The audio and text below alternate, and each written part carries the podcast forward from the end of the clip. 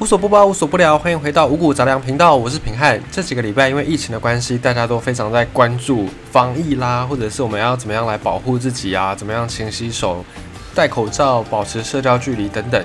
对于国际的情势，我们可能就比较没有那么多的关注。那么在五月初的时候，这个月的月初，在国外有举行了一场非常非常重要的事件，叫做七大工业国外长会议 （G7） 的外长会议。在这个会议当中呢，有没有什么我们可以去了解的呢？以及这个会议之所以重要，重要的点原因是什么？其实，在台湾，我们一直都有一些国际上面的接触，比方说像美国、像中国、像日本等等。那么这几年，尤其台海议题，美国、日本还有中国，我们在这个国家之间的角力一直都存在着。那现在也把眼光再放远一点，放到英国。今年召开的七大工业国外长会议，我们来看一下这个大国之间的会议对我们的台湾有什么样的影响。这次呢，七大工业国外长会议他们结束了，有一个共同声明。这个共同声明会不会变成六月份举行的正式的领袖峰会还不确定，因为七大工业国集团它是。七个国家他们组成的一个组织，那这个组织有一个主要的领袖峰会，就是各国领导人来参加的一个峰会，以及他们底下还有，比方说外长会议，比方说卫生部长会议，就是这七个国家的外交部长还有卫生部长来去个别举办的这个会议。那么在五月初这一场是外长会议，在六月份是一个工业国领袖峰会，就等于是领导人的峰会。这一次的工业。呃，是工业国外长会议的共同声明会不会放在六月份的那个领袖峰会之中还不确定。可是呢，可以从这一次的外长会议共同声明来发现一些端倪。这个七大工业国是哪七国呢？美加英法德意日，美国、加拿大、英国、法国、德国、意大利以及日本，还有加上今年欧盟也有参加其中。这一次的外长会议就是刚刚讲的那七个国家的外交部长，再加上欧盟的外交部长。这一次这个七加一，他们的立场呢，代表着台海议题已经是一个国际化的问题。对于关心台湾的朋友来讲，这次的会议呢是第一次公开的，这七大工业国提到台湾，而且是以支持的方式提到台湾。包含支持台湾参加世卫组织以及世界卫生大会，还有台海之间要维持一个和平稳定。在过去这七个国家当中，除了意大利之外，剩下六个国家都有个别的以自身国家的立场来发表言论，支持我们台湾，支持去参加有意义的世界卫生组织以及成为世卫大会的观察员。但是过去这个大家各说各的嘛，这一次是。同整在这个 G7，就是七大工业国外长会议的公报里面，所以在意义上不只是像过去这种喊话、喊口号的形式而已，更有一种外交上面的某种承认的味道在其中。所以你可以发现说，台湾的议题已经是这七大工业国他们重视的议题之一。另外呢，这个重视之后，也代表着台海。维持现状这件事情不再是美国要去承担的事情。以前呢，可能我们都会想说啊，万一台海发生了一些争端，美国应该会出面，不管是出面调停啊，或者是出面出兵解决纷争，我们都会觉得说美国应该会来出面去处理这个事情。但这一次呢，他们七大工业国集团把这件台海问题、台海的和平稳定放到他们的公报当中，也代表着不再是美国自己要去。一肩扛起这个台海的责任，甚至呢，七大工业国、欧盟都会有意无意的去加入这件事情，把他们变成相关利害者，就是利益有相关，所以不再是过去的美中台这个三方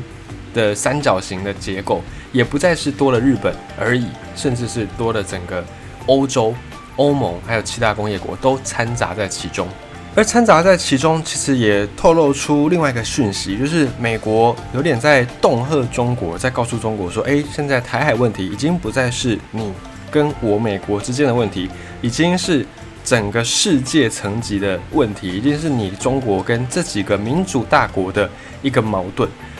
所以，他美国也有想要把这样的讯息透露出来，想要传达给中国。至于会不会以后台海的问题还会出现在？其他的国际组织或者是多方对话当中，不确定，可是可能会变成一个趋势。像之前呢，美日峰会，他们在四月份的时候，美国跟日本有进行一个美日峰会，在美日峰会完了之后，他们就有发表一个谈话内容，然后也是要支持台海稳定啦、和平的稳定以及和平解决两岸的纷争等等。那这段文字呢，就被七大工业国的外长会议公报直接的原封不动直接 copy 过来，所以我们可以去猜想，会不会之后在世界各国的这种组织啦，或者是多方谈话里面，也可以再看到台海的问题，像是北约哦，或者是美国跟澳洲的美澳会谈，以及未来还有什么 CPTPP 跨太平洋伙伴全面进步协定等等。如果有这样的一个发展呢，诶，那对台湾来说是一个嗯，算是好吗？也算是也算是好吧，就代表说更多人在关注台海的局势。那越多这些大国加入到台海局势的这个棋局当中。对于我们来说，当然也是一件好事，就等于可以多一个力量去牵制中国，让他们不要去做出一些轻举妄动的这种决定。而在七大工业国外长会议的公报发完之后的两天，美国国务卿布林肯马上也对世卫组织秘书长谭德赛提出了一个建议，这个建议是要求要恢复台湾在二零零九到二零一六年的观察员，就是世卫的观察员的地位。甚至呢，布林肯也建议世卫秘书长应该要纠正这个问题。在美国的国务院网站也有一个篇幅，就特别在讲这个讲这个问题，讲这个事情。那么，国务卿美国国务卿布林肯他的立场其实是跟去年的美国国务卿庞培欧是差不多的，都是要请这个谭德赛邀请台湾变成世卫大会的观察员。只是去年庞培欧在讲的时候，世卫他们推脱。这个是要由大会的一百九十四个会员国决定的。可是庞培欧那时候就马上反驳说，根本就不用邀请哪一个国家成为观察员，这个是秘书长自己就可以决定的事情，不用通过大会。那这一次布林肯美国国务卿他在 G7 七大工业国外长会议之后，马上再发表声明，更显示出美方的力道是有不断的在加强的，不断的有在强硬的提升甚至是有点。要剑指中国这种感觉。再来世卫大会，今年台湾也没有参加，可是会不会有另外一个可能性？因为 G7 我们刚才讲过，他们除了领袖峰会是六月份要举行的，他们还有这个外长会议啦，还有什么卫生部长会议？卫生部长会议有没有可能在 G7 的峰会召开之前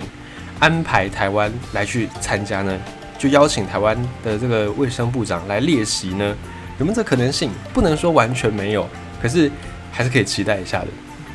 这次的 G7 的会议主办国是英国，那英国他们在主办的过程当中，我们也可以发现一些端倪。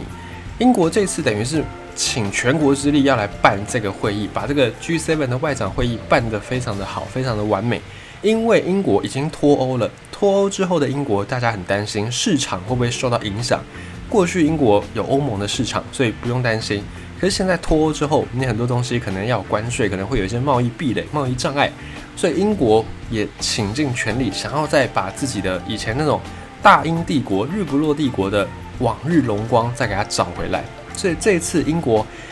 在办这个峰会之前，他们也去弄了一个全球不列颠的评估报告，哦，就是在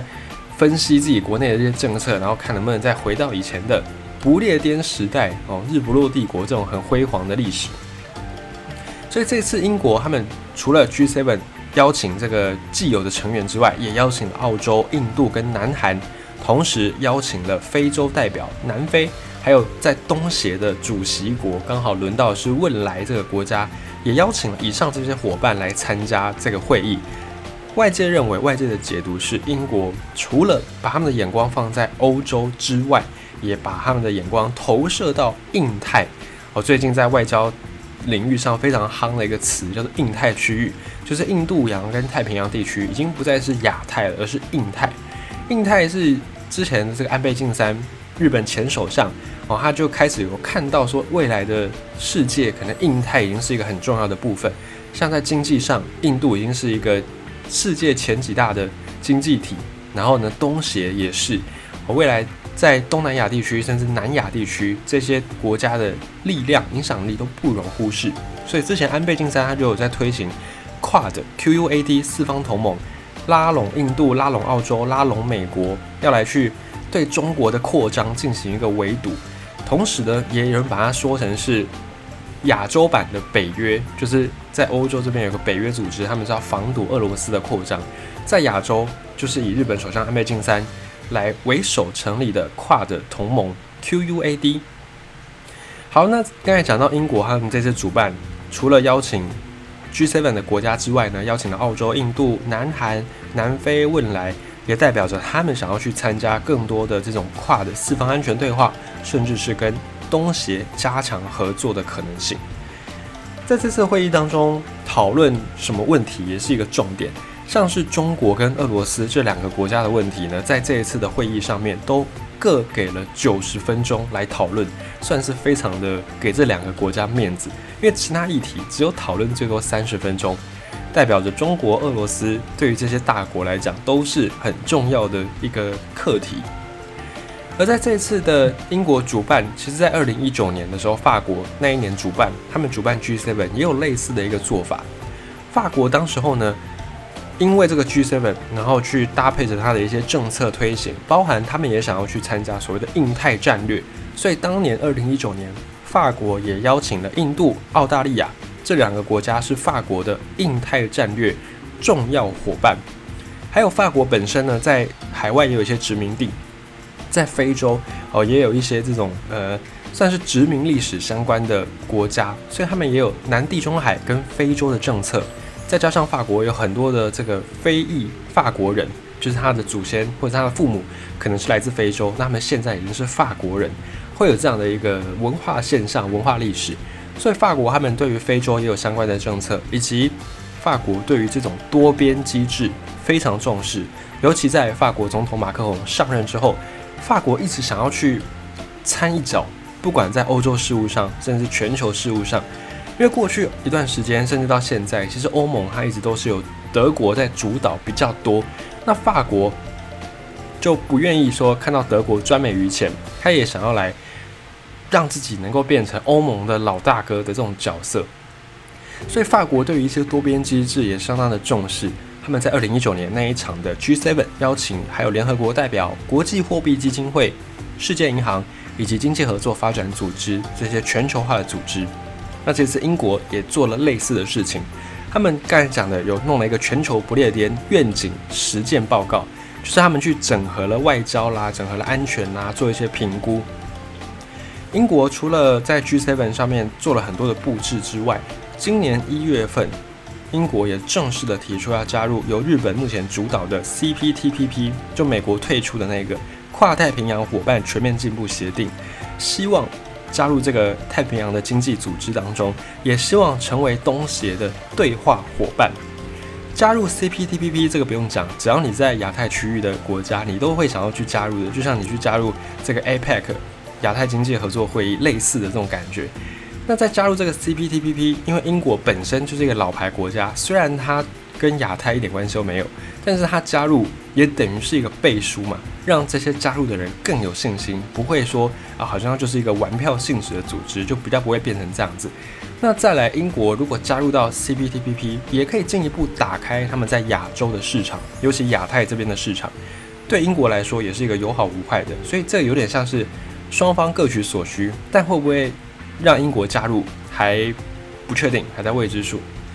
另外一个，英国也希望变成东协的对话伙伴，是因为。英国一样，市场考量，未来脱欧之后已经脱欧了，市场一定会比不比以前在欧洲的时期嘛，所以他们就要去扩展自己的市场，以及用经济扩大影响力，因为他们要回复到以前那个全球不列颠的荣光，你势必要扩张自己的影响力，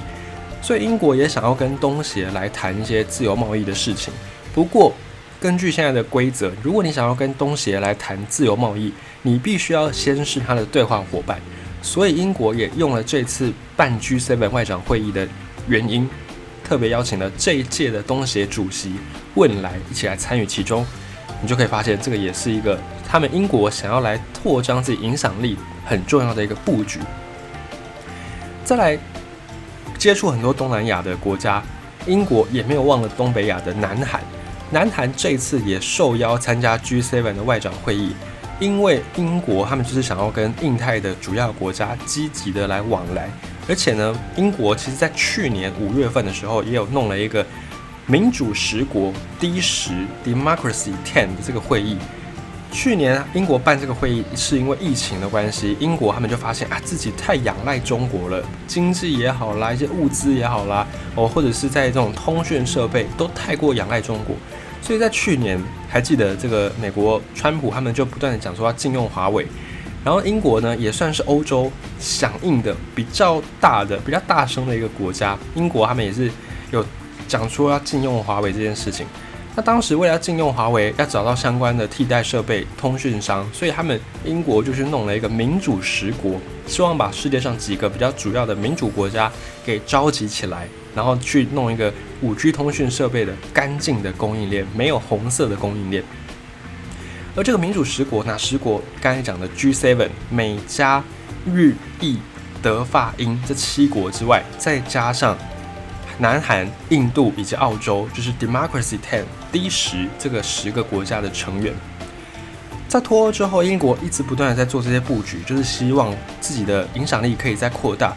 英国因为一战的关系，其实欧洲大部分都这样。欧洲的影响力本来是很高的，本来是世界上的一个霸主主宰，可是因为打了一战，元气大伤，又爆发二战，欧洲从此一蹶不振。美国趁势崛起，因为美国。就除了珍珠港之外呢，没有本土的战役，所以美国的元气可以保存，又可以吸纳这些从欧洲逃难来的顶尖的人才。美国就在一战、二战之后迅速的变成世界霸主，英国就比较衰退下来。所以英国他们本身的影响力还是有，可是呢，当然不比以前的大英帝国时代，甚至在十九、二十世纪有一百年，整整一百年，英国的这个航海霸权。在整个世界开枝散叶，非常非常的厉害，有非常无与伦比的一个成就。那英国现在影响力当然不比当时，只是呢，他们还是有一点点这个力量的。透过加入几个不同的重要的国际对话、多边组织或者是一些集团，英国希望把自己的影响力能够扩张出去，而且不是一加一，而是有点相乘的这种概念，不是一乘一，有一乘一还是一。哦，只是他们希望说，可能一乘以零点一，然后就一直乘上去，它就会好一乘以零点一，好像好像不会不会变大，对不对？就反正就是英国想要扩大自己的影响力就对了，你就这样去想就好。那还有这一次的英国的举办 G7 外长峰会之外呢，还有一个重头戏是英国的伊丽莎白航母舰队也有跑来印太这边航行。其实早在 G7 的外长会议第一天，就五月初的时候，当时候就有十架美国陆战队的 F 三五战机飞到英国的这一艘伊丽莎白航母上面，跟英国的航母舰队会合，然后展开了二十八个礼拜的印太远航任务。这个时间点当然也不是随便挑的，然后当然也是精心挑选的。这个刚好是伊丽莎白这艘航母的第一次远航开始的时间。上一次英国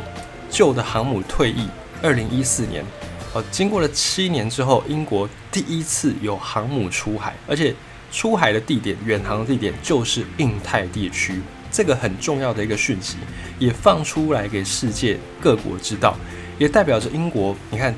第一艘七年之后第一艘航母第一次出海就选择印太地区，背后代表着什么意思呢？相信大家都非常的明了。而再加上中国前阵子不是有辽宁号来出巡吗？带着他们的辽宁号的舰队，有一点要扩张自己的武力给大家看的感觉。他当然被美国马上就打脸。美国不是有两个舰长，舰长、副舰长在那个甲板上翘脚，然后看着远方的这个辽宁号吗？马上就被美国给洗脸。而英国呢，也没有想要让中国太好脸色看，这次就特别开来印太地区，虽然没有经过台海，也没有常驻在亚洲。可是呢，这个就会变成以后英国常态性的一个印太任务。未来英国势必会在更看重印太这个地方。那么台海，我们再回到台海问题上面，台海的这个话题、这个议题会不会再出现欧盟，或者出现在刚才讲的 D10 民主十国，或者是相关的一些国际组织上面呢？